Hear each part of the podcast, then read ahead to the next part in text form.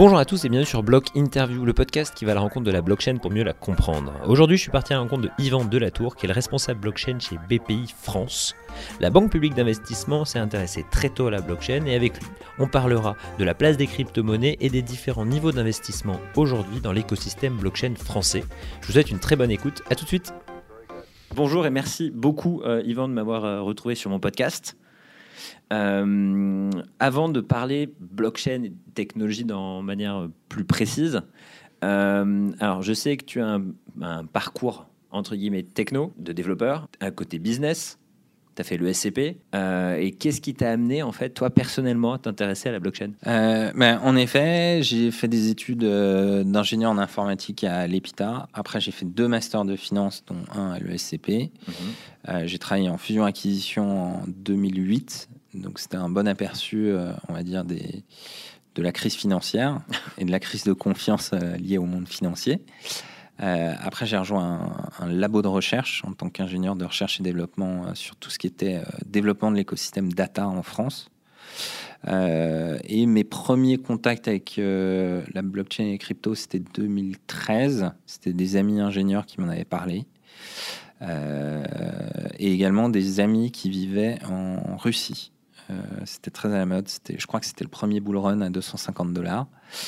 Euh, donc je m'y étais intéressé, mais pas, pas suffisamment. Et c'est vraiment en 2015, euh, parce que j'ai fait j'ai travaillé pour une licorne américaine qui s'appelle SurveyMonkey à Dublin et aux États-Unis. Et quand je suis revenu, euh, je travaillais chez Deloitte et je m'y suis intéressé de plus près parce qu'il y avait beaucoup de de consultants, de développeurs qui s'y intéressaient et j'ai franchi le pas, j'ai acheté mes premiers tokens. Euh, Donc tu t'es rentré par la blockchain, par la tokenisation? Ouais, par la token, par les cryptos. Ouais. La crypto, c'est toujours la partie la plus, euh, la visible de l'iceberg.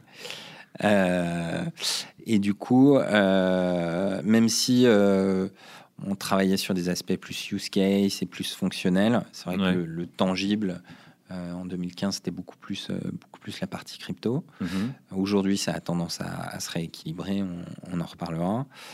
Euh, et du coup, chez BPI France, quand je suis arrivé, la première chose que j'ai faite, c'est de faire un mapping de l'écosystème blockchain. Parce que tu as été, ah, parce que là, justement, tu as été embauché chez BPI France pour faire de la blockchain dès le début Pas, dès le début. J'étais au Hub, qui est une structure d'accélération de, de start-up. D'accord. Et en fait, on, en fait, je me suis aperçu que BPI France soutenait l'écosystème blockchain, mais sans vraiment communiquer dessus et sans euh, rassembler cette information. Donc, le premier travail, c'était un travail de mapping pour voir un peu tous les acteurs euh, qui existaient en France, euh, qu'est-ce qu'ils faisaient, comment les classer entre les acteurs. des gens qui travaillaient vraiment sur, sur, des chaînes, mhm. toutes les entreprises qui faisaient du conseil, et puis les fameuses DApps, qui travaillait sur des verticales euh, business. Ok. Et ça, c'était à partir de quand justement ce que tu disais 2015 Ça, c'était 2017. Tu es arrivé en 2007 chez BPI euh, Oui, tout à fait. Euh, et du coup, à part... alors ensuite, il y a eu des groupes de travail internes, notamment sur les ICO. Une initial coin offering est une méthode de levée de fonds fonctionnant via l'émission d'actifs numériques échangeables contre des crypto-monnaies. puisque à l'époque, le monde du venture était un petit peu bousculé par, et tu, tu l'as, tu l'as senti comment justement ce, cette transformation C'est parce que justement tu avais déjà fait des études dans ce domaine-là et du coup tu t'es dit c'est quelque chose qui commence à émerger et ça peut être quelque chose d'important? Ah, euh... un, tu maps, donc tu arrives chez, arrives chez BPI, juste pour faire le chrono, tu arrives chez BPI, tu arrives dans le hub. Oui. Le hub a pour objectif d'accélérer des startups. Ouais. Quand tu dis d'accélérer, c'est vous mettez plus que de l'argent? Euh, alors, le hub, euh, on faisait énormément de mise en relation start-up grand groupe. Et donc en échangeant avec les grands groupes et en échangeant avec les, les startups blockchain, surtout sur les visions d'apps, euh, on, s'apercevait qu'il euh, y, avait, euh, y avait une marche à franchir et du coup il y avait vraiment quelque chose à faire. Là où typiquement sur des startups data, tu vois, de la data, j'étais dans 2013, on va dire que l'écosystème a bien maturé, il y a des champions qui ont émergé euh, très vite, euh, des gens comme Dataiku. Euh, et, et, du coup, il y a une certaine maturité des, grands groupes et des acteurs de l'écosystème. Mhm. La blockchain, c'était assez nouveau pour tout le monde. de plus, l'univers crypto et ça c'est un peu la transition sur 2007-2018, euh, s'est aperçu que euh, on pouvait pas vivre uniquement euh, de crypto et d'eau fraîche. Quoi. Le, le, le, bear market. Terme anglo-saxon utilisé pour qualifier un marché baissier, c'est-à-dire un marché sur lequel la tendance des cours est à la baisse. A remis en avant, on va dire, la patte B2B, quoi puisque la blockchain avance un peu avec deux, deux, jambes, quoi. Une jambe B2C qui sont les cryptos, la DeFi, mhm. et puis une jambe beaucoup plus enterprise euh, avec euh, la vision plus cas d'usage, application à l'industrie. Et on voit un équilibre euh, des deux. Et tu crois que ce qui fait le lien entre les deux, après, je te. Est-ce que tu crois que ce qui fait le lien justement entre le côté B2C et B2B, c'est l'ICO Non, non, on pense qu'il y a des bridges entre les deux, notamment les stablecoins. Le stablecoin est un actif dont la valeur est verrouillée par un contrat intelligent, adossé à une monnaie fiduciaire comme l'euro ou le dollar. On en reparlera. Mhm. Euh, tout ce qui est tokenisation va forcément aussi bridger, je pense, entre les deux mondes. Il y a beaucoup de choses à reprendre. Euh, maintenant, les, les, les, mondes sont encore euh, séparés. Euh, il y a beaucoup de gens qui travaillent justement à des cas d'application, à de, qui travaillent sur l'adoption, qui travaillent sur l'institutionnalisation de la crypto. Ouais. Quand tu parles d'institutionnalisation, c'est-à-dire légaliser, réglementer justement certaines cryptos? Oui, un peu des deux. La vision, c'est que les, les, en tout cas dans le monde bancaire qu'on connaît un peu, et surtout dans le monde de la gestion et de la gestion d'actifs, euh, les gens iront un peu de gré ou de force. C'est-à-dire que soit les clients vont demander à avoir des expositions crypto, ou en tout cas, euh, soit euh, parce que aujourd'hui les taux, il y a eu une nouvelle baisse des taux décidée par la BCE enfin qui n'est pas une baisse des taux complète, mais euh, c'est plutôt des annonces accommandantes. Euh, parce que finalement, dans le monde des cryptos, il y a de la vol. Et qui dit vol dit euh, des bénéfices possibles mhm. pour, pour les, les, banques, les banques d'investissement. Donc là-dessus, on a une, une, vision qui est assez claire. maintenant, dire entre quand se fera cette fusion, est-ce qu'elle se fera réellement on pense qu'elle se fera. À quel, à quel terme, ça c'est plus compliqué. Sachant que de l'autre côté, il y a des use cases très industriels qui avancent, donc tout ce qui est supply chain, logistique, qui sont très concrets, mhm. euh, qui apportent énormément en termes de standardisation, en termes d'efficacité opérationnelle, de gain de productivité. Et donc là aussi, euh, c'est une alternative. Finalement, la blockchain, on peut le prendre comme euh, se, dire ça va développer des nouveaux business, euh, dans une logique un peu corporate. Hein. Ça va développer des nouveaux business ou euh, bah, ça va énormément réduire mes coûts. Euh, sur que ce soit des process de finance, des process de logistique. D'accord. Là, plutôt sur la partie du coup usage de la blockchain B2B. Oui. C'est le gap que tu. Juste pour revenir sur le gap que tu faisais entre les deux tout à l'heure. Mais justement, on a, on a vraiment, on a vraiment ce monde B2B ouais. qui avance bien ce monde crypto bah, qui a pris un bear market, euh, mais qui continue à pousser énormément d'innovation, euh, que ce soit sur les stacks techniques, euh, en termes de scalabilité, c'est quand même les use cases les plus, les plus on va dire, velus. et puis la blockchain B2B qui, qui, avance également, et des bridges entre les deux. Là, typiquement, le fait que que Ethereum euh, rallie Hyperledger hmm. et que euh, Pegasus est en train de monter en puissance montre très bien aujourd'hui le relais un peu du bear market par le marché corporate. Maintenant, ce qui est très compliqué à savoir, c'est qu'est-ce qui va se passer s'il y a un autre bull market ou qu'est-ce qui se passe si le bear market continue. Mais on pense qu'aujourd'hui, il, il, y a une sorte de corrélation entre les deux marchés qui est intéressante et de stimulation euh, commune. Et, ça, ça se fera selon toi, parce que ça me fait penser à pas mal d'échanges que j'ai eus. Et euh, est-ce que tu crois pas que ça vient aussi de l'aspect interopérabilité des blockchains? Parce que là, tu prenais l'exemple euh, d'Ethereum et d'Hyperledger. Ouais. C'est parce que une blockchain répond au problème de l'autre. Alors complètement. Ouais, ouais, c'est une très bonne question. Que, au final, ce parallélisme entre une blockchain qui est développée plutôt B2B, enfin, Hyperledger qui est quand même assez développé B2B, entre guillemets, hein. je mets des grands guillemets dessus, mais on peut le comprendre comme ça, et Ethereum, est-ce que tu vois ce parallélisme, c'est ce parallélisme-là que tu soulignais? Oui, oui, en plus, euh, le parallélisme, les, liens vont se multiplier. En effet, euh, il y a la notion d'interopérabilité, il y a la notion de couvrir plus d'éléments de cas d'usage. C'est-à-dire l'exemple, c'est toujours euh, peut-être qu'un, c'est pas un grand supplier de, de, de, produits manufacturés ou de cosmétiques. il a sûrement besoin d'une blockchain interne pour interagir avec ses fournisseurs, ses partenaires, mhm. mais il aurait tendance à aller sur de la blockchain privée. En revanche, il n'est pas du tout impossible que lors de ces, lors de ces travaux, bah, il inscrive des données euh, dans des blockchains publiques à destination des consommateurs pour valider certains points de process, certains points de traçabilité mhm. qui sont importantes aux yeux des consommateurs aujourd'hui.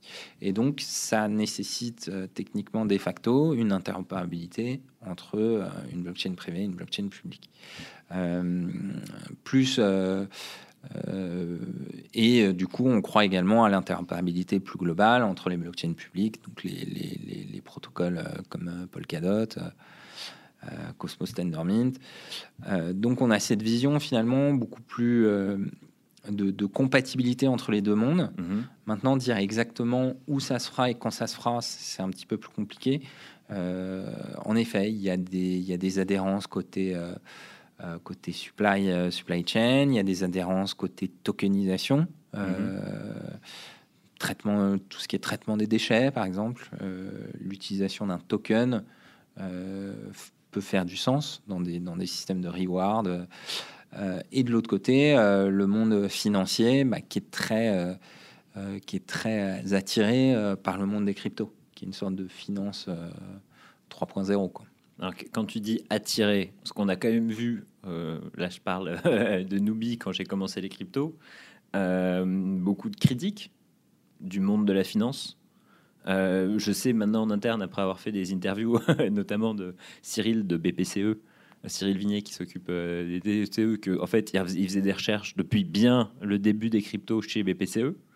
Tout à fait. Euh, mais euh, quand tu dis, tu vois un intérêt, il, se traduit par quoi aujourd'hui cet intérêt-là du monde financier? Et quand je mets le monde financier, je mets aussi peut-être BPI France dedans. Ça permet de faire de... Bah, l'intérêt, euh, BPI France, euh, c'est la banque des entrepreneurs, c'est la banque de l'innovation.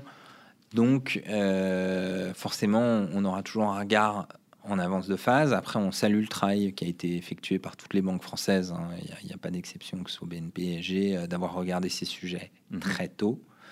Euh, on est assez convaincu que euh, c'est une partie de l'avenir des services financiers. Et aujourd'hui, le fait, en effet, après le forum OCDE, où on voit qu'il y a un nombre de banques centrales maintenant, ça se compte en dizaines les banques centrales qui travaillent sur ces sujets, sur une représentation, euh, enfin une représentation euh, monnaie banque centrale. Euh, les, BC, les BCCS, non? CBDC, je sais. CBD, voilà, il y a un, Central Bank. Central Bank Digital Coin. Digital Currency. Digital Currency. du coup, on, on, sent bien que euh, c'est beaucoup trop important euh, pour, que, euh, pour que ça reste lettre morte. En revanche, comment ça va se faire?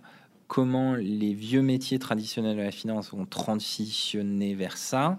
Ça, c'est plus compliqué. Et c'est d'ailleurs des freins, c'est normal, hein, c'est dogmatique, c'est ça a toujours existé. Toute, toute révolution technologique amène sa part de freins et de résistance. Mmh et du coup, on est un petit peu au milieu du guet. Euh, tous les acteurs financiers ont quand même compris qu'il y avait une, alternative.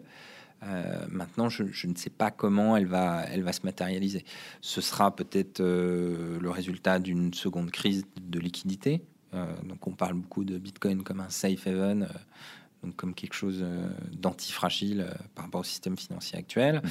Ce sera peut-être au contraire par une collaboration, une absorption de ces innovations par les banques centrales qui pourront apporter plus de confiance. Euh, alors, il faut protéger bien sûr la vie privée des citoyens, mais qui pourrait apporter euh, une traçabilité de la masse monétaire M1 mhm. beaucoup plus importante, et donc éviter le shadow banking.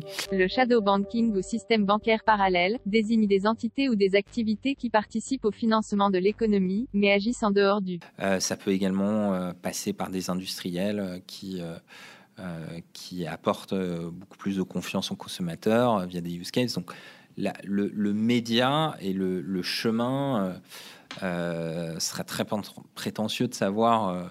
de dire aujourd'hui ce qui va se passer dans le futur. Quoi. En revanche, il y a suffisamment d'adhérence entre, entre les acteurs industriels, les technos, même les corps dev aujourd'hui pour qu'on pense qu'il y a une solution euh, convergente. Quoi.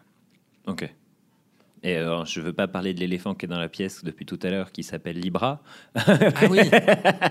mais je veux pas rentrer plus dans le détail. Mais ce qui était intéressant, moi, j'ai écouté le discours du directeur, du président de l'association Libra. Ce qui est vraiment intéressant, c'est que euh, il y a beaucoup de choses dans la communication mainstream du Libra qui associent Libra directement à Facebook. Et ce qui était intéressant dans son discours, c'était de dire avant tout, Libra, c'est une association de grands groupes et de grands acteurs. Ils veulent aller jusqu'à 100. Que euh, Facebook est un des acteurs de Libra, qui va proposer son propre wallet, mais que d'autres acteurs de, ce, de cette association vont aussi proposer des wallets différents. Et que du coup, en fait, on ne sera pas obligé d'utiliser Libra dans Facebook uniquement et passer uniquement par Facebook pour utiliser ces Libra, mais qu'on pourrait très bien avoir un, je sais pas moi, si on fait plus confiance à, Uber, ben, on pourrait peut-être avoir un wallet Uber qui permettrait, in fine, d'utiliser les Libra pour tous les autres services, mais sans que ce soit, euh, sans que ce soit à la manne d'un seul acteur comme Facebook. C'est juste à la conférence de l'EC2 euh, qui avait. Non, mais c'est une, une, très bonne remarque. Libra. Euh, Libra a bien matérialisé, enfin mieux matérialisé quand même l'aspect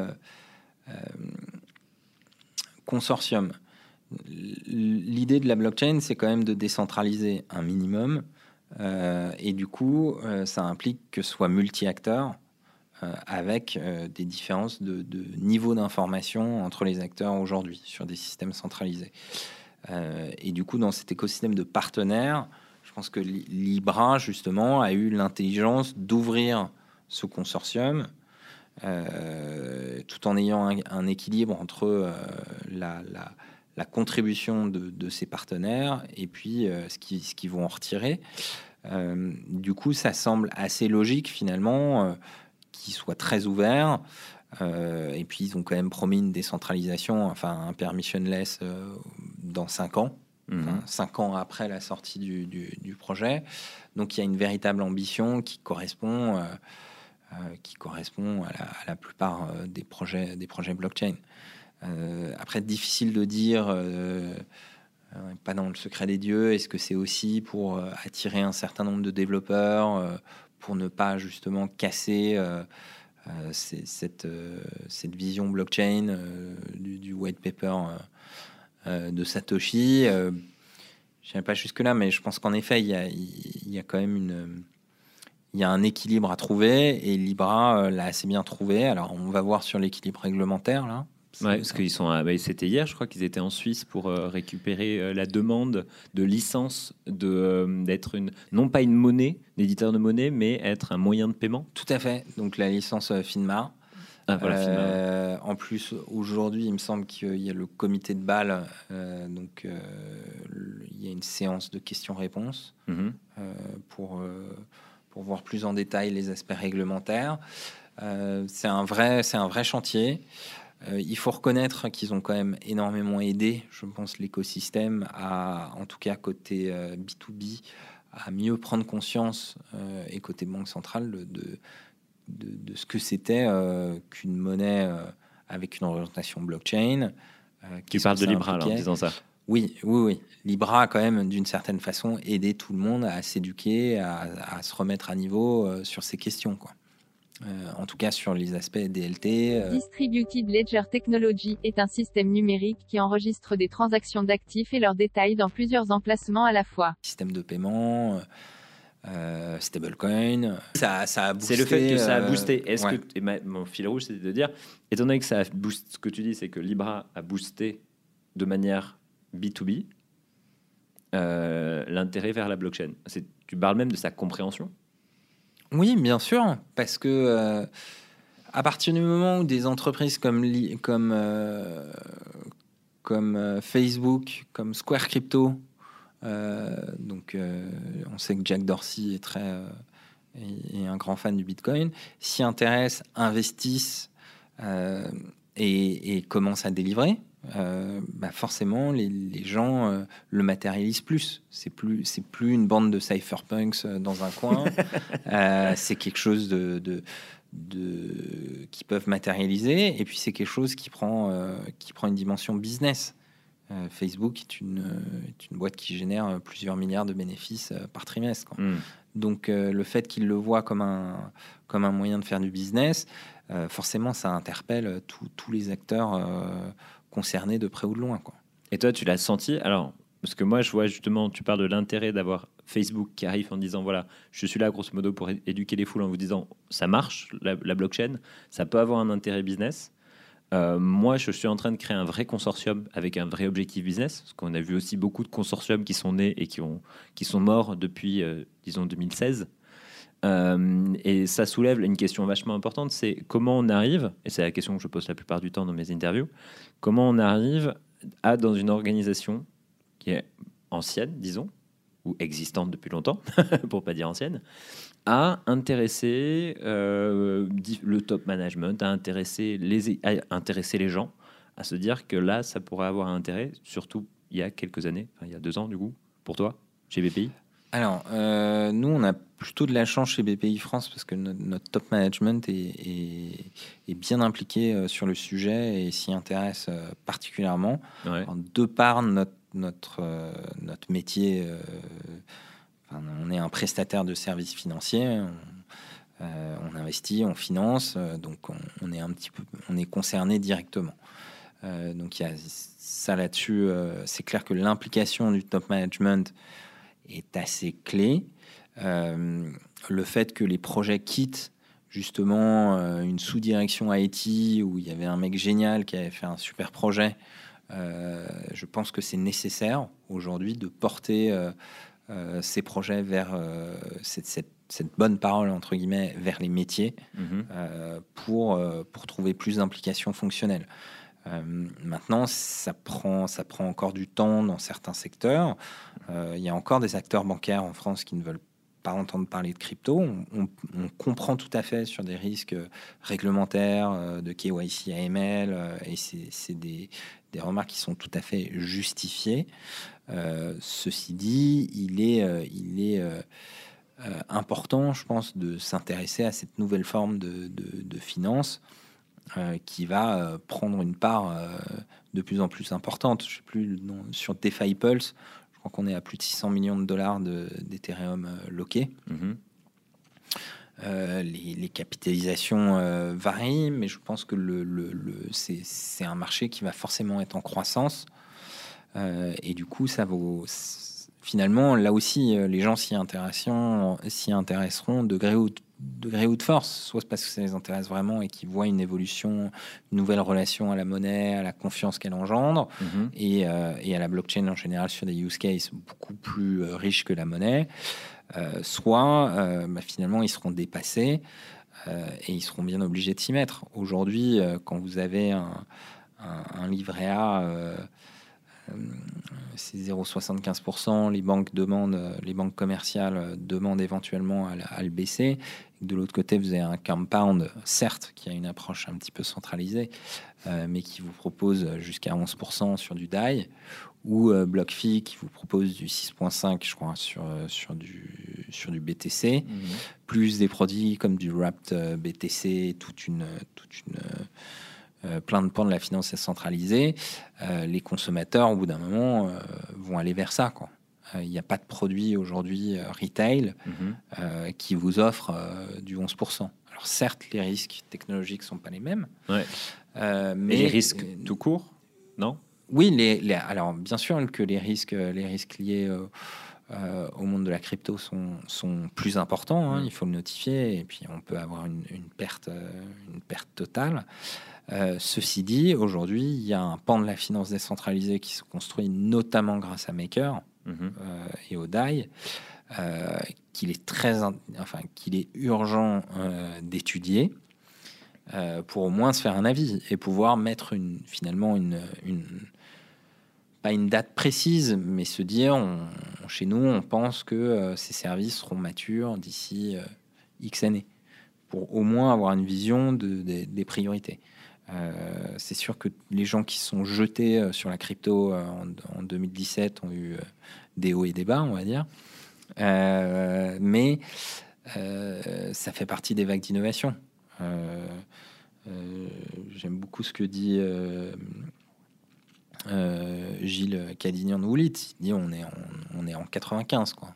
Hmm. Il y a des gens qui parlent de Netflix. Donc euh, c'est sûr que Netflix va arriver.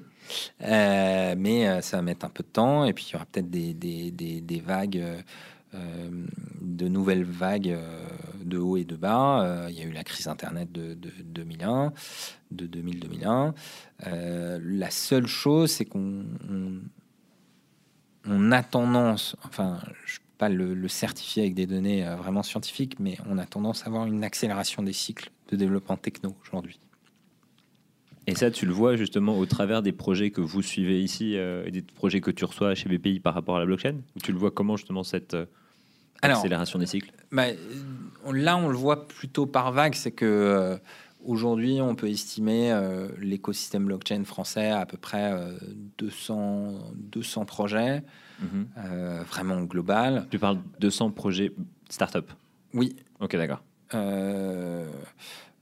On peut mettre des initiatives aussi un peu corporate, justement, qui, qui apportent soit des éléments techniques, soit des éléments fonctionnels. on va dire entre 200 et, et 250 projets. Euh, sur tous ces projets. J'espère qu'il y en aura plus pour faire plus d'épisodes de mon podcast. oui, oui, oui. Non, mais ils s'en créent tous les jours, Dieu merci. Mais ce qu'on peut voir, c'est qu'il y a quand même eu une vague, euh, une vague de projets assez early stage, euh, très liés au Bitcoin. Donc, c'est des gens qui ont vraiment découvert Bitcoin et qui ont travaillé sur des applications business ou sur des, des, verrous technologiques de Bitcoin. Mm-hmm. Euh, donc ça, c'est une première vague. Euh, il y a eu une seconde vague avec vraiment les, créateurs de blockchain from scratch, donc euh, Arc, Tezos. Il y a eu toute une vague de, dApps qui se sont lancés, particulièrement sur Ethereum. des gens entre les deux, donc j'appellerais ça des middleware ou de la DevTech, qui finalement, des gens comme Stratum, je pense, sont pas mal apporter euh, à l'écosystème en essayant de trouver un lien justement entre, euh, euh, entre les caractéristiques techno de la blockchain et le, et le monde de l'entreprise. Et puis, en, en, râteau un petit peu, il y a toutes les entreprises de conseil qui ont œuvré depuis, depuis leur début pour essayer de fluidifier cet écosystème. Et là, récemment, on voit une accélération quand même d'acteurs type euh, bah, type euh, Skills, Blockchain Studio, donc de mhm. la blockchain as a service. Euh, des gens qui ont une véritable agilité, qui peuvent se pluguer justement à, de l'Ethereum, à du Tezos, pourquoi pas à du Libra demain. donc, tu, mentionnais le développement de l'écosystème Libra, c'est aussi très important pour eux d'avoir des développeurs, des providers, mhm. des gens qui vont développer autour. Et donc, euh, finalement, on voit que les cycles euh, s'accélèrent de, de, plus en plus. Euh, et du coup, c'est, je pense qu'on va arriver à des cycles de plus en plus courts. Donc oui, on pense qu'il va y avoir une accélération des cycles. Après, sans refaire toute la tambouille, il y a quand même toujours des, notions bah, de use case, de financement et d'investissement liés pour valider ces use cases, et puis un effet euh, un cercle vertueux où euh, bah, si ces use cases sont validés, euh, il y a du business. Du coup, l'entreprise, la startup fait des profits, grandit, peut faire d'autres levées de fonds et, développer plusieurs activités. Ça, c'est une vision plutôt sur l'écosystème français aujourd'hui. Mhm. ce qu'on voit quand on benchmark avec les écosystèmes internationaux, au travers de, BPI aussi ou euh, Alors BPI, BPI France a une présence euh, aux États-Unis, à Dubaï, à Singapour, euh, et on est également investisseur dans des fonds, dans des fonds étrangers, que ce soit fonds israéliens, des fonds américains ou pareil singapouriens, ce qui nous donne quand même une, de l'information sur cet écosystème. Et puis l'écosystème, il est par essence décentralisé.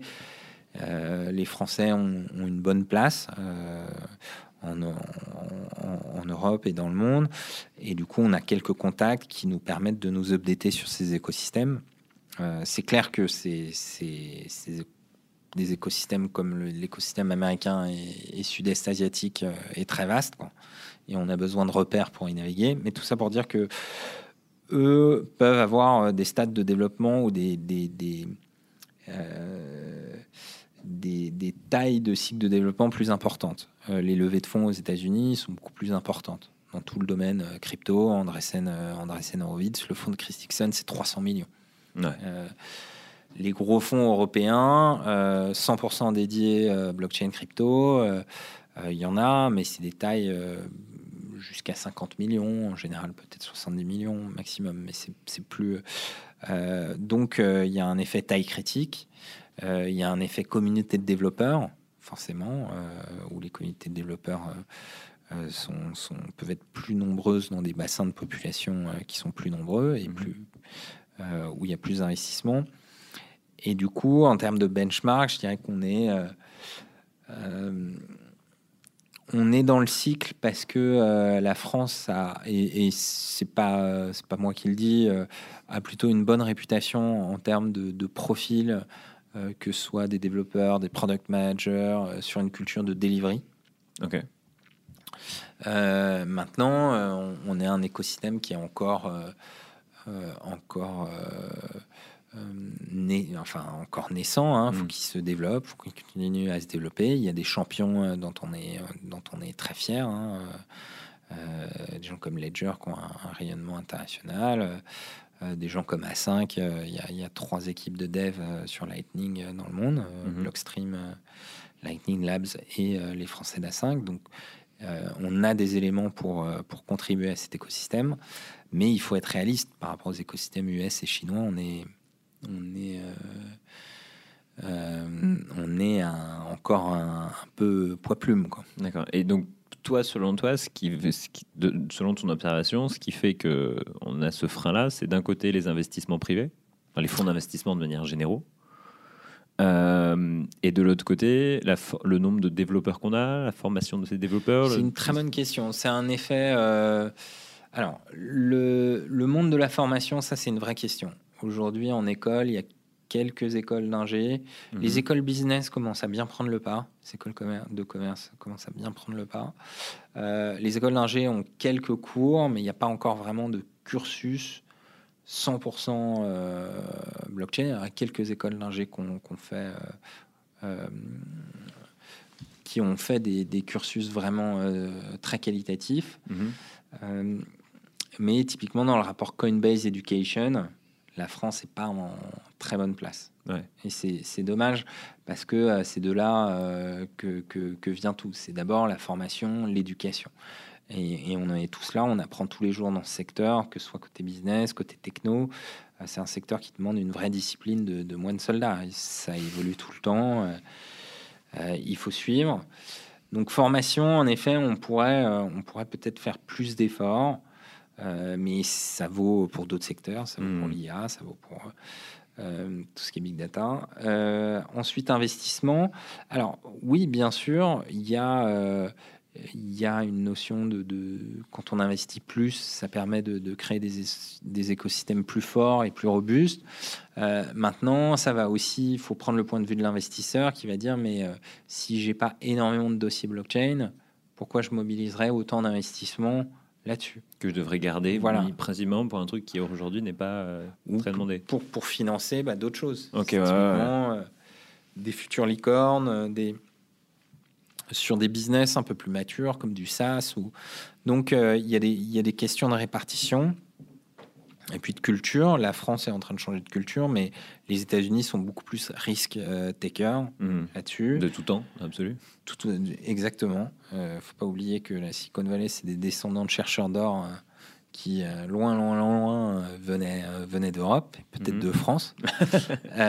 et donc, c'est des gens qui, qui, qui n'ont peur de rien et, il y, a un, fort développement euh, crypto dans la Silicon Valley. Maintenant, ils ont également un risque réglementaire. Mhm. y a, euh, et, pareil pour, euh, pour des pays comme la Chine. Je veux dire, ceci dit, je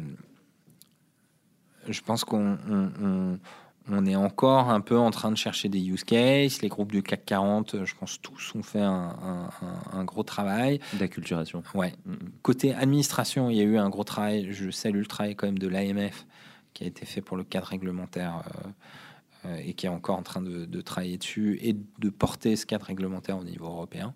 Mm-hmm. Donc ça, il y a une vraie volonté euh, de trouver un, un consensus sans mauvais jeu de mots là-dessus. Euh, donc on a, on a des forces et des faiblesses. Euh, aujourd'hui, je pense qu'on est, on est un peu au, milieu du guet. Il y a, il y a encore, euh, encore des efforts à faire en termes de développement business, en termes d'implication des grands groupes, en termes d'investissement.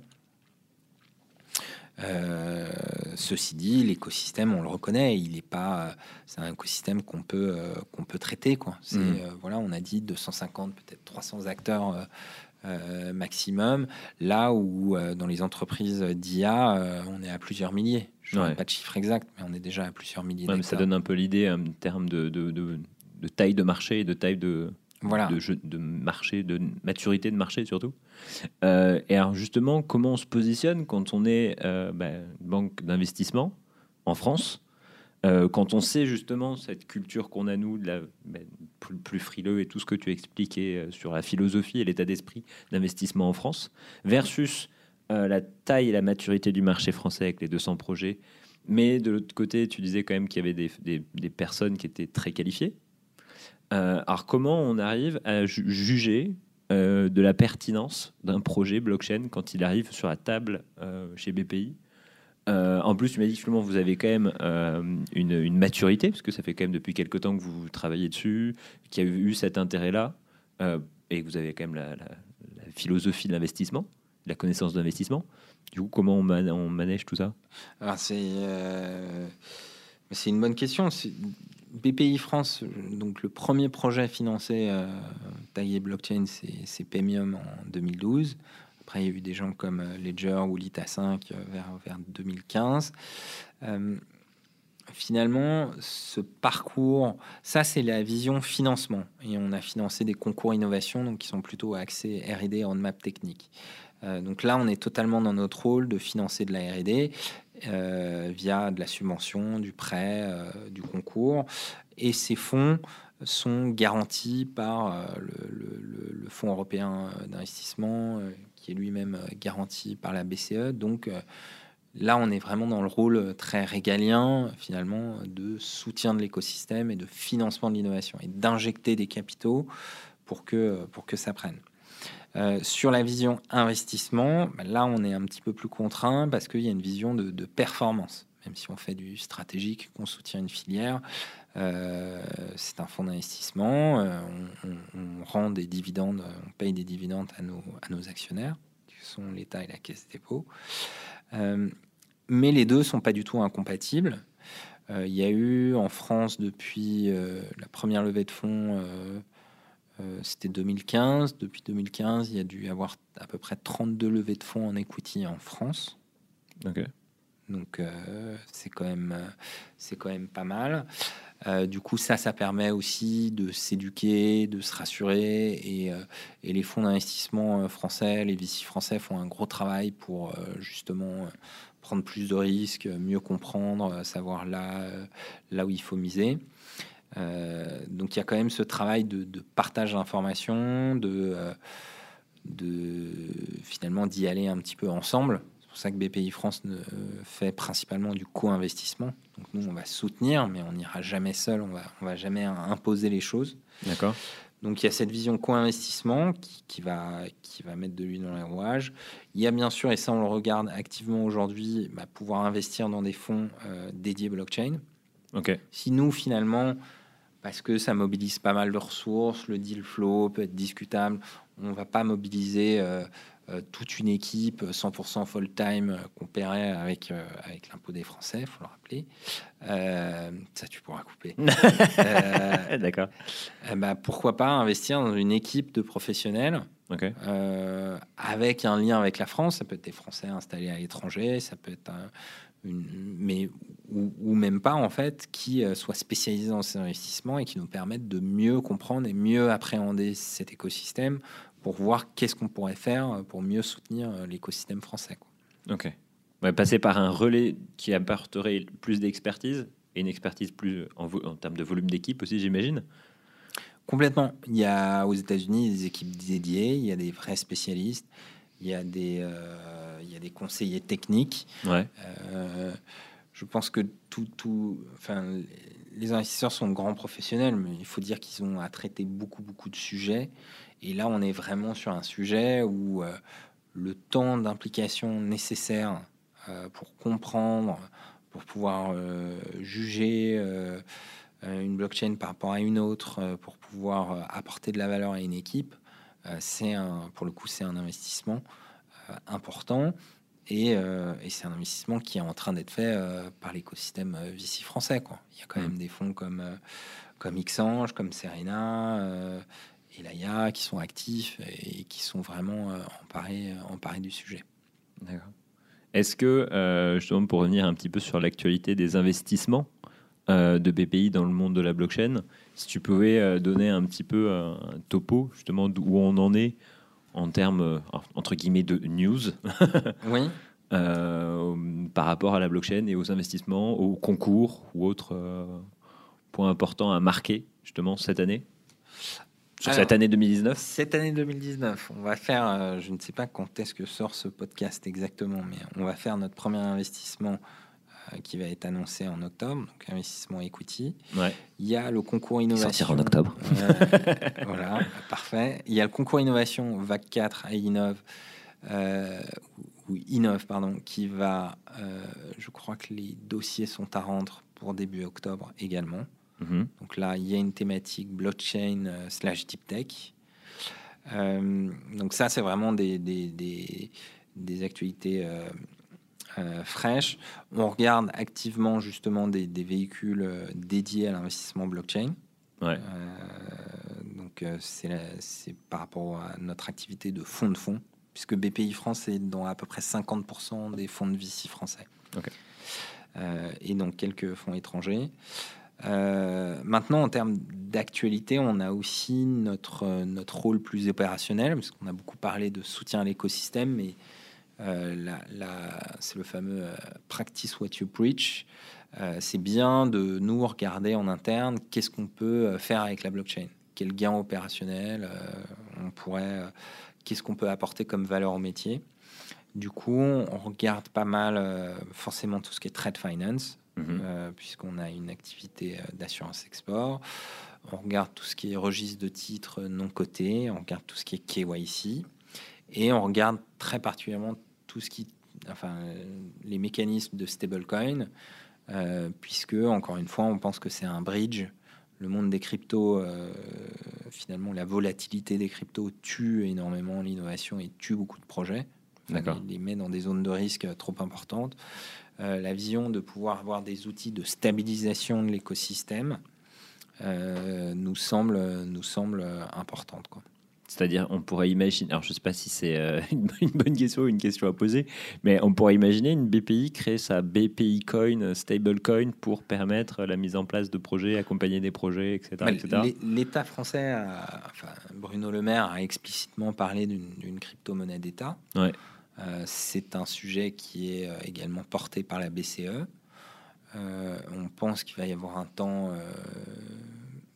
incompressible, administratif, un temps là encore du consensus pour trouver, euh, et puis un temps euh, technique. Euh, entre-temps, que ce soit des acteurs comme les banques commerciales, la Caisse des dépôts ou BPI France, en effet, réfléchissent à des dispositifs de soutien mhm.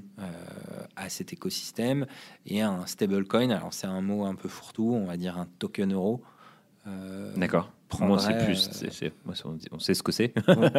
Parce qu'un stablecoin, tu pourrais, pourrais, le faire sur le dollar, tu pourrais le faire sur n'importe quelle autre devise. Oui, grosso, multi-devise. Grosso modo, c'est une très bonne remarque. Grosso modo, ce qui manque aujourd'hui, euh, et c'est ce qu'on est en train de valider avec nos différents, avec euh, les partenaires que je mentionnais, c'est une vision euh, d'un euro, du cash sur une blockchain. Aujourd'hui, sur beaucoup de use cases financiers, euh, même des exchanges qui traitent du cash en amont, donc sur du KYC AML, il y a une réplication nécessaire finalement de la vision du monde cash dans une blockchain. Et techniquement, c'est assez lourd. qu'on va, du coup, on perd certains avantages techniques de la blockchain parce qu'on doit répliquer encore plus d'informations.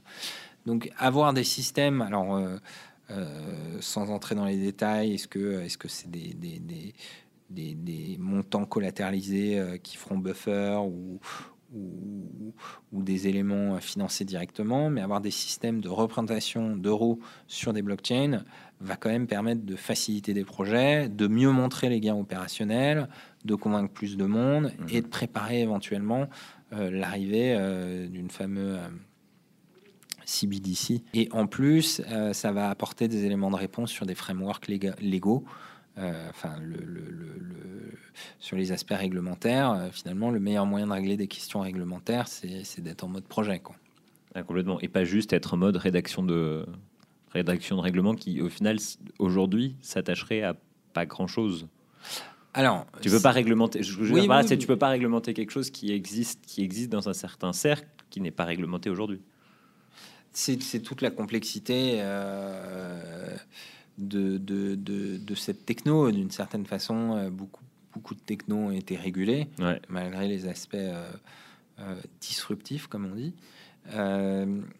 là, bah, comme c'est décentralisé par essence, comme c'est comme c'est multi-pays, comme ça implique énormément de complexité, euh, typiquement, il y, a, quand même quelque chose où il faut pas être naïf non plus. Euh, le succès de Tether et, du stablecoin, celui de, Bitfinex, euh, c'est quand même pour des raisons fiscales.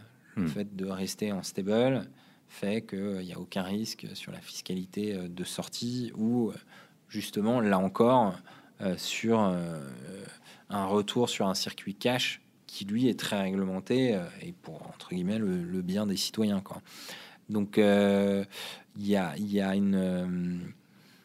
Euh, il y a une équation à trouver euh, qui est compliquée. Là encore, je, je, salue quand même le travail de l'AMF qui est en train de, réadapter, enfin qui, qui, reprend des travaux sur, sur les STO mhm. pour, pour justement voir comment on pourrait encore mieux adapter ce cadre, parce qu'aujourd'hui ça tombe plutôt sur un cadre de titres financiers en fait de, des règlements des titres financiers, les fameuses securities. Euh, donc je pense que les, de façon itérative, on va y arriver, mais c'est sûr qu'on ne pourra pas y arriver du premier coup peu de choses arrivent du premier coup, absolu dans le monde de la technologie. On reprend un petit peu les premiers bitcoins qui sont sortis. Euh, pour finir, euh, j'aime bien finir sur un peu une prospective, parce qu'on a quand même beaucoup analysé ensemble l'écosystème actuel, les impacts, la place de BPI, les, les derniers projets. Euh, les grandes euh, valeurs euh, pour toi. Alors, je ne sais pas si ça peut se toucher, mais je vais quand même tester. La plupart du temps, quand je finis mes interviews, je pose la question de c'est quoi les trois facteurs pour toi de réussite? Ou de réussite d'un projet blockchain? Selon toi, quels seraient les trois facteurs qui permettraient de dire qu'un projet blockchain a un avenir, au-delà du fait qu'il peut gagner de l'argent, bien entendu hein. Alors, aujourd'hui, euh, bah, un, il y a quand même toujours la communauté. C'est euh, que ce soit la communauté de développeurs, d'utilisateurs qu'on arrive à driver, mhm. c'est quand même un, facteur clé. Euh, deux, il y a les, les, difficultés techniques ou fonctionnelles que ce projet arrive à à relever euh, et du coup ce que ça apporte. Je pense à typiquement Gnosis euh, euh, ou enfin justement c'est en fait quand typiquement sur la finance où je parlais de Maker, Maker c'est le bon exemple. Dans la finance décentralisée, il manquait un stablecoin. Finalement, le succès de Maker, c'est une équipe qui a apporté quelque chose d'utile à l'écosystème. Mhm. Et, c'est compliqué parce qu'il faut tout le temps être innovant, parce que euh, je pense que le wallet qu'on a aujourd'hui, bah, il va évoluer. Que le wallet dans trois ans, il sera complètement différent. Mhm. Et ce sera d'arriver par la communauté, euh, les tips techniques qu'ils vont trouver pour euh, être sûr que la clé privée est bien sécurisée, mais qu'on puisse, qu'on puisse la perdre, entre guillemets. C'est le cas de le wallet argent, où il y a des notions de tiers de confiance Mhm. qui permettent de recouvrir une partie de la clé. Euh, donc, pour reprendre, communauté, euh, verrou techno ou, ou- ou- ou verrou d'usage. Et puis le troisième, bah, c'est forcément réglementaire. quoi. Je pense que euh, euh, Libra était, enfin, dans les communications ont été faites sur Libra, c'était assez explicite. Si l'Europe ne veut pas de Libra, bon, bah, le projet, projet ne marchera pas. Quoi. Ouais. C'était même ce qui est exprimé la dernière fois quand on était à l'OCDE. Euh, donc c'est assez clair, euh, même si les projets sont euh, purement décentralisés. euh, bah, on peut, euh, on peut les, les, les, les freiner. euh, c'est assez amusant d'ailleurs, c'est un peu ironique, mais on a souvent assimilé le Bitcoin au financement, au financement du trafic de drogue et, et du terrorisme. Aujourd'hui, le Bitcoin permet une traçabilité des transactions Mm. et les, les, les, des agences comme Interpol euh, commencent à, à, à développer euh, des capacités de traçabilité là-dessus. Quoi. Ouais, parce qu'au final, on peut vraiment tracer, alors qu'en soi, une enveloppe de cash, c'est une enveloppe de cash. Quoi. Tout à fait. Et du coup, euh, du coup, euh, bah, si on veut vraiment contraindre réglementairement le, le Bitcoin et, et- et tracer toutes les transactions et, et mener des enquêtes, on, on peut le faire. Alors, Mm. Ça le renforcera d'une certaine manière, mais donc c'est vraiment un élément, un élément clé. Euh, c'est pas forcément celui à mettre en premier, puisque euh, puisque l'innovation, euh, elle, euh, en tout cas dans ce secteur, elle est plutôt arrivée dans un cadre non réglementaire d'abord, et puis elle a été réglementée petit à petit. Ok. Bah, merci beaucoup. Merci beaucoup d'avoir écouté cette interview. Merci également à Yvan pour toutes ces réponses. Si vous voulez poser des questions à Yvan ou à moi, vous pouvez le faire directement en commentaire. Je me ferai un plaisir d'y répondre. Et n'hésitez pas, euh, si vous êtes parisien ou si vous venez sur Paris le 13 et 14 novembre, d'aller à la cité universitaire pour le forum Blockchain Paris, où notamment Yvan Delatour sera présent avec plusieurs autres speakers. Euh, moi, je serai également présent pour faire un live. Donc n'hésitez pas également à vous connecter sur le Twitter et le Facebook de Blockchain Je vous dis à très bientôt. Ciao ciao